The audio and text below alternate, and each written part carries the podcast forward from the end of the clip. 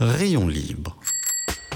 Visiblement, il semblerait que vous n'appréciez pas la bicyclette, mes amis. Hein vous estimez sans doute que le monde n'a pas besoin de pratiquer le vélo, hein que le monde n'a pas besoin d'un peu de cyclisme ni de savoir-vivre. Hein Rayon libre sur Cause Commune. L'idée, c'est que toutes les personnes qui, qui peuvent faire du vélo euh, le, le fassent. Et il y a encore de la marge. Hein. Le vélo, c'est tellement euh, un outil qui rend libre. Rayon libre, présenté par Jérôme Sorel sur Cause Commune. Bonjour, bonjour les cyclistes du mardi, du jeudi, du vendredi ou pas vendredi, parce que le vendredi, souvent on télétravaille, comme si le télétra télétravail était une excuse pour ne pas aller pédaler. Bienvenue, nous sommes le lundi 26 septembre 2022, il est 14h01 à peu près. Nous sommes en direct, vous êtes sur Cause Commune 93.fm, euh, c'est écoutable sur euh, Paris et Île-de-France. Vous pouvez également bien sûr nous écouter sur Internet via la DAB+, le canal 9, et puis on a aussi une appli compatible iOS ou Android, bref, vous pouvez pas d'excuses pour ne pas nous écouter. Vous avez envie de nous causer, de nous interpeller, passez, passez par cause-commune.fm. Je commence comme d'habitude par des remerciements. Merci à toute cette équipe qui travaille avec moi sur Rayon Libre. Donc vous, auditeurs, auditrices, merci quand même aussi à vous d'être fidèles sur, à ce rendez-vous hebdomadaire. Évidemment, Olivier Gréco, merci à lui pour sa confiance. Abel Guggenheim, merci pour ses chroniques et sa confiance également. Malo Ferry pour la réalisation de cette émission, merci. Il est aidé Nasma, merci à elle aussi. Et puis Man Nasma, merci à ton aide pour, de, merci pour ton aide pour la préparation de cette émission. Alors aujourd'hui, on va de quoi on va causer dans Rayon Libre? Aujourd'hui, mon petit petit édito hebdomadaire, et eh ben en fait, je vais vous dire, c'est la 174e émission que nous vous proposons, 174 numéros de Rayon Libre inédits. Il se trouve que c'est tout pile ma centième. Alors je me suis posé devant ce micro il y a un peu plus de deux ans. Je veux simplement dire à Abel Guggenheim, à Olivier Gréco, à Baptiste Martin, à Stéphane Dujardin, à Malo Ferry, à Nasma, à l'équipe au complet des animateurs et animatrices de Cause Commune, que cette aventure, elle est canon. Je la trouve excitante. Je trouve excitant et même une chance qu'on puisse prendre l'antenne 30 minutes par semaine pour causer d'un truc qui s'appelle le vélo. Oui, une émission par semaine, c'est un rythme quand même soutenu. Il faut réfléchir aux invités qu'on a envie de recevoir, ce qu'elle est avec eux, préparer un conducteur, préparer un angle et donner à chaque émission une couleur, un ton, bref, tenter de poser des questions pertinentes, tenter de satisfaire les auditeurs et auditrices. Tenter aussi de donner envie d'en savoir plus, de donner à l'invité le plus d'espace possible pour qu'il il et elle puissent s'exprimer. Alors j'ai regardé par curiosité les productions de podcasts amateurs sur le sujet du vélo. Et ben au fait on se rend compte que c'est difficile de tenir sur la longueur. Et ben avec Rayon Libre sur Cause Commune, la promesse c'est une émission hebdomadaire sur un sujet vélo. Et c'est avec fierté et gratitude que je le réalise. Cette promesse est tenue depuis deux ans, 100 épisodes, 174. Rayon Libre est sur les ondes. Si tout cela est faisable, c'est aussi et surtout grâce à la structure derrière cette émission Cause Commune. Merci à vous tous. Pour continuer cette promesse, aujourd'hui, je reçois au micro Nathalie Hortard. Elle est à Vaux-en-Velin. Nathalie est chercheuse, anthropologue. Elle enseigne notamment à l'ENTPE. L'ENTPE, c'est l'École nationale des travaux publics de l'État. C'est dans le Rhône, comme je le disais. Elle travaille sur l'habité, qui influe sur la mobilité, sur la question aussi de la mobilité genrée également. Et on va voir avec elle un peu tout ça, la, place de, du vélo dans, dans, dans l'habité. Bonjour Nathalie. Bonjour Jérôme. Merci beaucoup d'être avec nous aujourd'hui, de prendre une demi-heure de votre temps. Euh, alors vos recherches sont effectivement centrées sur l'habité, les mobilités spatiales, résidentielles et professionnelles. Peut-être qu'il faudrait commencer par définir ce qu'est l'habité. Est-ce que vous pouvez nous expliquer? L'habité, c'est un grand terme. Alors moi, je le définis comme étant, euh, pour, faire simple, hein, comme étant le lieu dans lequel euh, on vit, où sont nos, nos affects. Donc c'est pas forcément le lieu pardon, où, où l'on vit, mais le lieu où en tout cas on, on a envie euh, de, de se poser, le lieu de ressourcement, euh, le lieu significatif. Donc, ouais, donc on donc- peut avoir des résidences, mais pas des lieux de vie. D'accord, donc vous êtes, vous êtes en train de nous dire que l'habité, ce n'est pas qu'une structure, c'est aussi surtout un ensemble d'émotions et, de, et ça, ça appelle à- c'est un appel à nos sens? Tout à fait. Tout à fait. C'est un, un bon résumé. Merci. Euh, et vous dites aussi que la, la, pardon, la pratique cycliste, elle doit être pensée dans l'ensemble de ses dimensions, tant sociales que spatiales, pour une généralisation de la pratique. Ça veut dire quoi concrètement, ça? Comment, comment on intègre le vélo ou le cyclisme, oui, le vélo, on va dire, l'objet vélo, dans, dans, dans cet habité, dans ces, dans ces expériences sensorielles et ces émotions? Alors, on l'intègre justement, comme vous voulez le dire, par ses expériences sensorielles et, émotionnelles, euh, si possible positives. Euh, donc, c'est pour ça qu'il est important de le penser comme un, tout, euh, un tout qui s'intègre à nos, façons d'habiter nos, territoires, nos façons de vivre au quotidien nos territoires et de les expérimenter. D'où l'importance, effectivement, de penser le vélo comme étant une partie intégrante euh, de, la structure des mobilités et non pas comme simplement un accompagnement des routes. Et, ça, aujourd'hui, on, sent que c'est en train de changer, que le vélo est en train de prendre cette place-là, ou on a encore beaucoup, beaucoup, beaucoup de boulot? Alors, il y a, ça évolue on va dire. Dans le bon sens. Le point, positif, ça évolue. Après, euh, on a du mal à euh, se détacher, par exemple, des schémas de pensée qui ont été ceux pour euh, la voiture, qui ont été les schémas de pensée de la vitesse, où on se préoccupe assez peu finalement des aménités, de, de, la façon dont ces, ces, ces, routes vont nous procurer des sensations positives et où on est plus euh, axé sur euh, de la vitesse, l'efficacité du trajet. Et, là, justement, alors là, nous, on entend beaucoup euh, ici à Paris, en tout cas, ce qu'on appelle les voies express vélo. J'imagine que ça vous fait tomber de votre chaise quand on met le mot voie express. justement, ça rappelle une notion de vitesse qu'on veut absolument changer ou éviter? On est, on retourne, enfin effectivement, on est, on est vraiment là sur un calque des schémas de pensée de la route, de l'efficacité du trajet. Alors pourquoi pas, hein, ça, peut, ça peut aussi s'inscrire dans un ensemble d'autres possibilités, mais il ne faut pas penser et se dire que les, réseaux express vont euh, tout résoudre, résoudre pardon, euh, sur, euh, sur la, question, la question vélo. Il faut aussi penser d'autres types de trajets, les trajets alternatifs qui vont rendre ce, ce, trajet agréable, y compris pour des personnes qui sont peu expérimentées. Et c'est là, c'est une autre dimension de, de la compréhension des système vélo, c'est faire en sorte que ce soit praticable pour tous, que ce soit les enfants ou les personnes peu expérimentées. Est-ce que c'est pas un vœu, un vœu pieux, ça, de vouloir que ces aménagements cyclables soient praticables pour tous? Quand on, en fait, je vais prendre l'exemple d'une d'une piste de ski, euh, une piste verte, elle est praticable pour tous, mais si sur une piste verte on a des, skieurs qui déboulent euh, hyper vite. À l'arrivée, cette piste, cette piste verte, elle n'est plus si accueillante que ça pour, euh, bah les débutants. Et on, a le on peut avoir le même enjeu sur, euh, les pistes cyclables. Alors c'est tout, effectivement toute la difficulté. Après, je pense que ce sont des questions de, design aussi des infrastructures. On est quand même capable de faire des choses euh, très intéressantes en termes de design et de euh, d'usage dédié. Pour vous donner un exemple très précis, on a travaillé là sur les pistes, euh, les Corona pistes, et il y a eu des grandes polémiques parce que très souvent elles, dédoublaient, enfin pas très souvent, il est arrivé que cela dédouble des aménagements cyclables en prenant une emprise d'une voie euh, sur la route.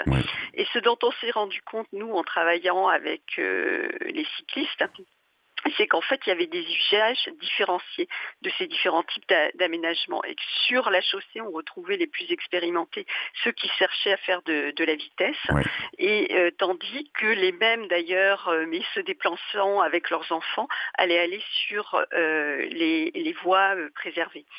Euh, de la circulation. Donc on voit bien que ça se fait, en fait, le, design même de, l'infrastructure va, va amener aussi à ces euh, différents types euh, d'usages. Après, effectivement, je suis d'accord avec vous, ça peut être du vœu pieux, et c'est un peu, par exemple, une des limites actuellement du système à Copenhague, mm. c'est que ça va tellement vite que du coup, les enfants ne sont pas sur ces systèmes-là. Et, donc, ils sont où? Ils sont. ils... Bah, y sont pas. Ils y sont, accompagnés. Ils sont. on se retrouve sur un schéma pour le coup, au lieu d'avoir une pratique active euh, du vélo pour les enfants, en fait, ils sont sur les vélos cargo euh, ou euh, pas du tout sur les infrastructures. Et donc finalement, ils ne sont pas si autonomes que ça, et, finalement, ils n'apprennent pas forcément à faire du vélo, même si se déplacer en vélo cargo, c'est une façon pour eux d'apprécier l'usage du vélo. Mais, mais, mais, mais, mais il reste des, comme dirait Stein, des patates, on les a pas posées dans la voiture, mais on les a posées sur un vélo cargo. Voilà, il reste passif effectivement dans le déplacement, même si effectivement le fait d'être déjà dans un vélo, on peut se dire qu'ils apprennent néanmoins des choses. quelle solution euh, on peut envisager là-dessus? Il faut, c'est quoi? C'est surtout du, du travail sur les comportements? Du travail sur les comportements, du, d'une réflexion aussi jusqu'au jusqu'au bout euh, des aménagements, euh, mmh. parce qu'on parle beaucoup du rêve, mais les rêves, c'est pas, enfin, les, réseaux express vélo, euh, ce sont pas eux qui vont amener, par exemple, les enfants jusqu'aux écoles. Donc il faut qu'il y ait une continuité aussi des aménagements jusqu'au bout, penser les différents usages qui peut qui peut y en avoir. les traversées des villes, c'est hyper important, mais c'est aussi pouvoir aller à la poste c'est pouvoir aller au marché, c'est pouvoir euh, euh, se déplacer, réaliser l'ensemble en fait de son quotidien euh, sur des des aménagements dans lesquels on ne se sent pas en danger. donc c'est vraiment aller jusqu'au bout en fait des usages et pas se contenter d'une réflexion assez globale finalement sur un cycliste moyen qui est mmh. plutôt expérimenté. Ouais. Et, ce sujet-là, il a, euh, quand on lit euh, vos écrits ou qu'on vous écoute dans les différentes conférences, il a aussi un impact. Euh, on vous, on vous, parlait des enfants, mais il a aussi un impact terrible auprès de la gente féminine qui est assez peu représentée sur ces pistes cyclables alors qu'il est assez peu effectivement tant qu'on n'a pas des aménagements euh, sécurisés. Mm. Donc là, il y a un effet euh, de sécurité des aménagements qui est extrêmement important pour que euh, la population féminine effectivement s'empare des infrastructures. Il y a un décalage dans la pratique par rapport aux hommes, mais on peut se dire aussi que penser ces aménagements jusqu'au bout, c'est aussi penser les aménagements pour tous les hommes qu'on ne voit pas sur les infrastructures et qu'il en a. Oui, c'était quand on s'est rencontrés, Nathalie, c'était l'un des sujets, c'est-à-dire qu'on on identifie assez facilement. Euh, l'adulte femme qui dit bah, ne pas savoir faire de vélo et on a, on a des politiques de, d'école vélo dédiées aux femmes, on identifie plus de manière plus difficile tous ces hommes qui ne savent pas faire de vélo et qui eux ont du mal à, le, à l'avouer. En fait, il y a une sorte de honte pour un homme de dire je ne sais pas faire de vélo.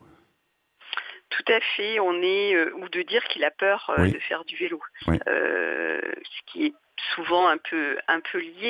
Euh, les craintes sont plus facilement avouables chez les femmes que, que chez les, hommes. Hein. On est dans une société qui reste quand même une société très machiste. Hein. Euh, on va pas se le cacher. Et donc du coup, euh, ne pas être dans la norme est ressenti d'autant plus de façon d'autant plus importante pour un pour un homme que que pour une femme qui va finalement à un moment donné oser là où les hommes auront plus de réticence à oser et à admettre surtout euh, ne pas se sentir à l'aise euh, sur, euh, sur ce mode de transport. D'accord. Alors, il est, voilà, il est 14h12, on va, ça va être le moment de l'agenda et puis de la pause musicale. Alors, quoi faire, que voir, que lire cette semaine? Eh ben, euh, déjà, c'est la fin des championnats du monde UCI qui était en Australie. Christophe Laporte remporte une médaille d'argent. Il va donc pouvoir rentrer à la maison en première classe. Juliette Labou, elle finit septième chez les élites femmes. Aurait-elle été sur le podium si elle avait voyagé en aller en business? Eh ben, on le saura jamais. Ce dimanche à Strasbourg, amis strasbourgeois, rendez-vous au cinéma Star Saint-Exupéry à 11h. Il y a trois documents sonores à découvrir. La musique du vélo, une expérience à découvrir. Je vous mettrai le lien en, dans la fiche de l'émission sur Internet. C'est à partir, c'est jusqu'à 6 euros et c'est à 11h. Et enfin, que lire Que lire? Et eh ben, ce livre disparaître par Lionel Duroy aux éditions Mialet Barreau. Pédaler jusqu'à Stalingrad ou pas, on en parlera très prochainement dans Rayon Libre. Pour l'heure, euh, bah, Malo, il va nous mettre The Black, Black Keys, pardon, It's Ain't Over, extrait de leur album Dropout Boogie. On se retrouve dans 3-4 minutes, c'est Rayon Libre, vous êtes sur Cause Commune, avec l'invité du jour qui est Nathalie Hortard, et il est 14h13. Cause commune à Paris, 93 ans en FM et sur le bloc 9A du DAB+.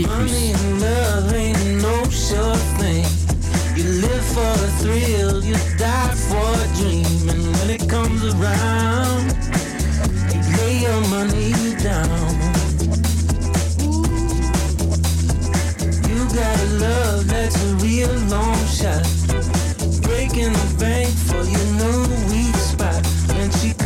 around,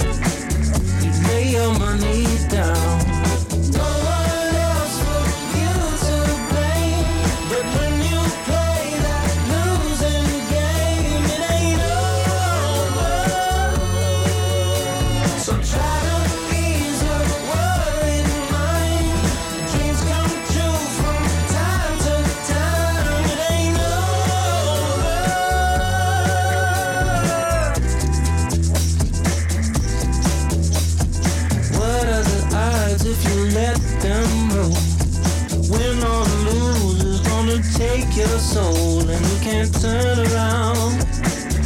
Lay your money down. One up your sleeve might get you two in the chest. Hurt in your heart, but baby knows best. And when she comes around, you lay your money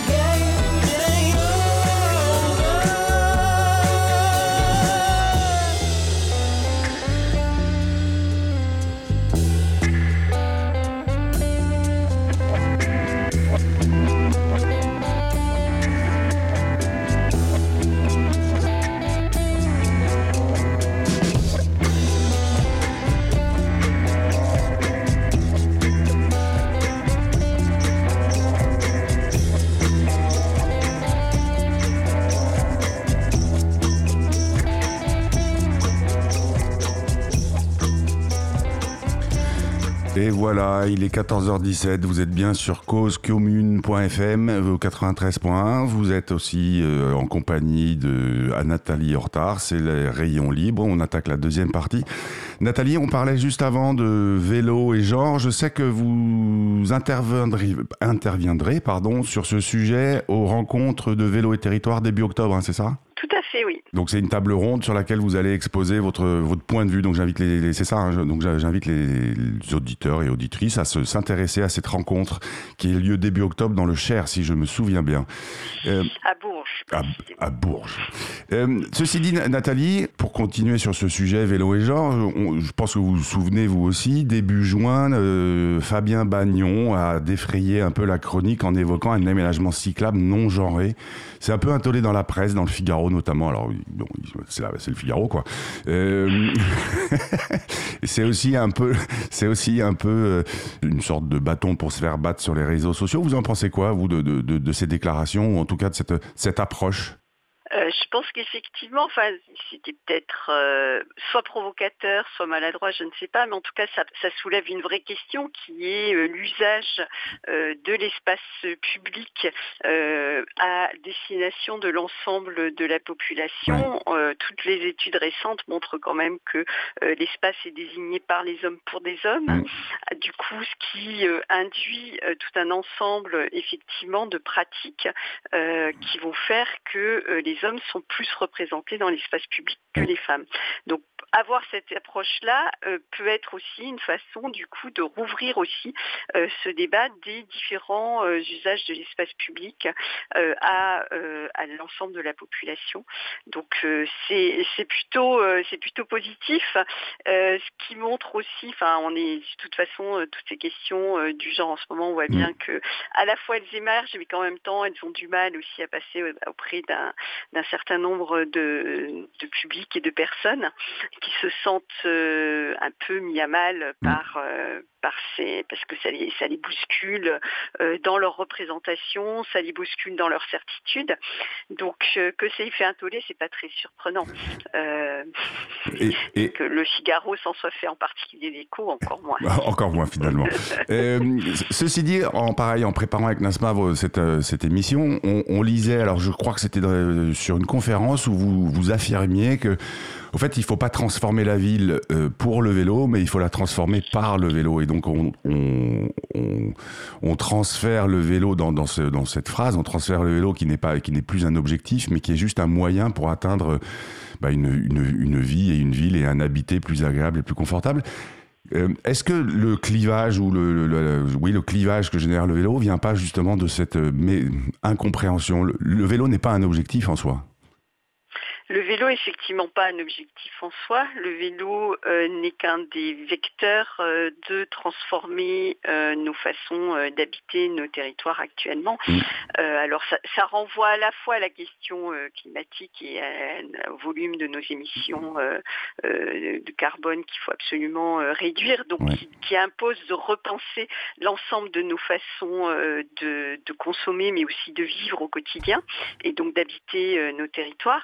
Mais ça renvoie aussi, et, et ça renvoie aussi à cette question euh, de genre, à avoir euh, des espaces qui soient euh, adaptés à tous et à toutes, et qui donc impliquent de, de repenser le territoire dans son envie, de- dans son ensemble, pardon. Et donc le, le vélo fait partie de ces éléments, de ces éléments-là, et qui demande donc d'être réfléchi, je dirais, à un double niveau, Ouais. Mais qui se rejoignent finalement. Qui se rejoignent. Mais alors vous justement euh, Nathalie, vous enseignez comme on disait en, introduction à l'ENTPE, donc l'école nationale des travaux publics d'État. Vous avez donc une jolie tribune pour euh, pour, pour, pour, euh, pour comment dire pour, pour insuffler un peu de changement auprès des élèves qui demain seront les bâtisseurs de nos territoires? Alors effectivement, c'est un des, des objectifs et on est, enfin, on est aussi poussé par nos élèves à, à changer et ça c'est euh, c'est quelque chose qui est vraiment euh, très chouette. Et alors justement, Euh, les élèves, on sent aujourd'hui les nouvelles promotions, ou les dernières promotions, on sent un vrai changement dans la façon qu'ils ont de penser leur mission au futur? Pour, pour une bonne partie, oui. Pour une- pour bonne partie. évolution, Ceux qui lisent le Figaro, non. alors il y a effectivement ces transformations euh, des des mentalités, ces prises de conscience euh, euh, que euh, il faut agir tout de suite et que le, le futur c'est maintenant qu'on le qu'on le Ouais. construit. C'est aussi ce besoin de réouvrir justement ces futurs et ces possibles. Mm. Euh, et nous, notre, enfin, je dirais moi, ma mission, c'est de leur montrer que la technologie c'est important, mais que on ne peut pas, on résoudra rien par la technologie pour, et, et donc d'où l'importance de, de repenser dans son ensemble et de penser différentes formes de futur. Et puis, euh, donc Et alors, juste pardon, euh, pardon, quand vous dites euh, pardon, penser, non, quand vous dites penser différentes formes de futur, on revient à ce qu'on disait au, au départ de l'émission, euh, penser peut-être un peu moins technique et un peu plus euh, sensorialité, c'est ça? Une pensée plus sensorialité, mais aussi se dire qu'il n'y a pas un seul futur euh, possible. Oui.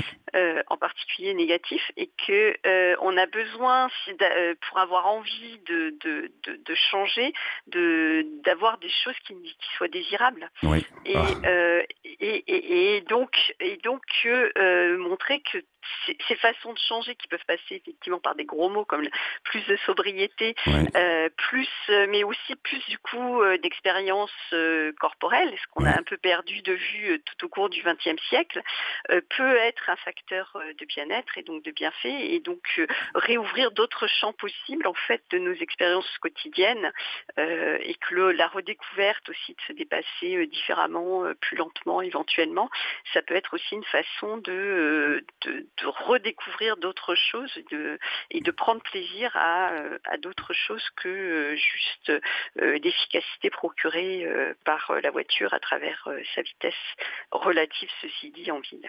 Ouais. Et, donc, on- vous êtes en train de dire, euh, enfin, vous parlez d'efficacité de la voiture qui, qui reste relative d'ailleurs, mais, mais il faut, euh, il faut euh, presque opposer efficacité d'un côté et désirabilité de l'autre quand on parle du vélo? Pas vraiment? Pas vraiment parce que c'est le mode de transport le plus efficace euh, en ville après le métro. Le métro étant le, le plus efficace, mais le deuxième c'est le c'est le vélo. Donc euh, sur euh, sur un territoire urbain, non. Après c'est dès que l'on est sur des trajets un peu plus longs où la voiture peut éventuellement aller plus vite et où le- la, la lenteur peut, peut effectivement reprendre du sens parce que ça, ça donne accès, euh, bah, c'est euh, très bêtement, hein, c'est quelque chose qu'on retrouve très, très fréquemment dans les entretiens, euh, c'est de l'exercice physique en sortie du travail ou en Mm. allant au travail. Euh, c'est une façon de, de se régénérer en, se, en se déplaçant. Le fait d'avoir une transition qui soit une vraie transition et qui soit une transition plus ouverte sur, sur son environnement, c'est vraiment un- un quelque chose que les individus qui en ont pris l'habitude expérimentent au quotidien et en- ils trouvent un vrai un, un tel bienfait d'ailleurs qu'ils ont du mal pour le coup à, euh, à se déplacer différemment euh, après. Euh, donc c'est ces ensembles de, de, de choses qu'il faut apprendre aussi à faut remettre faut remettre sur le devant de, de la scène et, et valoriser Mm. sur, sur sur les expériences positives retirées de ces de ces déplacements qui sont qui du coup ne sont plus vus comme des contraintes Mais comme un euh, plaisir. non plus. Ouais. Voilà. Merci beaucoup Nathalie. Alors ça va être l'heure de lancer euh, la chronique d'Abel. Il, il est 14h26, on est toujours sur Rayon Libre, cause commune. Alors la chronique Abel Guggenheim, donc c'est sa 99e à lui. Il continue sa réflexion sur les aménagements cyclables, donc c'est tout à fait en phase avec ce que vous disiez Nathalie. Quand il exi- alors les- ces ces aménagements cyclables, quand ils existent et qu'ils sont saturés, faut-il les élargir ou les dédoubler? Il apporte son point de vue. C'est la parole est à Abel Guggenheim. Bonjour. On peut avoir l'impression, en lisant ou en écoutant les médias, que Paris a effectué une véritable révolution en faveur du vélo. C'est faux. Le réseau cyclable parisien n'est encore qu'embryonnaire et l'affirmation, venant aussi bien de personnes qui s'en vantent ou s'en réjouissent que d'autres qui s'en plaignent que Paris serait couvert de pistes cyclables, ne correspond à aucune réalité. Et malgré une évolution régulière très positive, le pourcentage de cyclistes à Paris reste faible, difficile à déterminer, mais en tout cas un seul chiffre.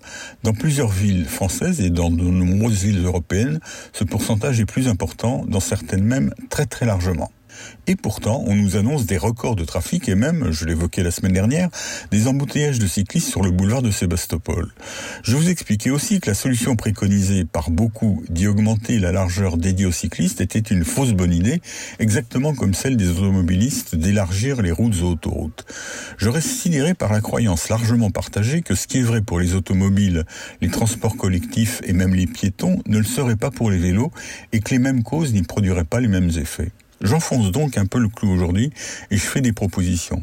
J'affirme solennellement que si la piste cyclable du boulevard de Sébastopol était élargie ou doublée, le niveau d'embouteillage y atteindrait en peu de temps un niveau au moins égal à celui constaté aujourd'hui, et même sensiblement plus, car à la règle que je rappelais que l'offre entraîne toujours la demande, s'ajoute aujourd'hui l'augmentation du nombre, de la vitesse, de la puissance et de la taille de véhicules aujourd'hui autorisés dans les pistes cyclables et qui, après les VAE, sont de moins en moins A assistés et de plus en plus E électriques, comme on peut le constater en voyant la majorité ne pas nécessiter le moindre pédalage. Ces véhicules préfèrent très logiquement les pistes larges et rectilignes et ne tarderaient pas à accentuer les embouteillages et à augmenter l'insécurité ressentie au réel sur le boulevard de Sébastopol. Il en serait de même des électro-trottinettes et autres gyroroues, overboard ou cyclomobiles. Mais pourquoi n'y a-t-il pas de tels embouteillages dans le centre d'Amsterdam, d'Utrecht ou de Copenhague, villes avec beaucoup plus de cyclistes? La consultation aujourd'hui facile d'une carte de ces villes en donne immédiatement la raison. Parce qu'il y a, dans le centre de ces villes, un axe cyclable à peu près tous les 500 mètres dans toutes les directions, alors que cette distance est de 2 km à l'est et à l'ouest du boulevard de Sébastopol.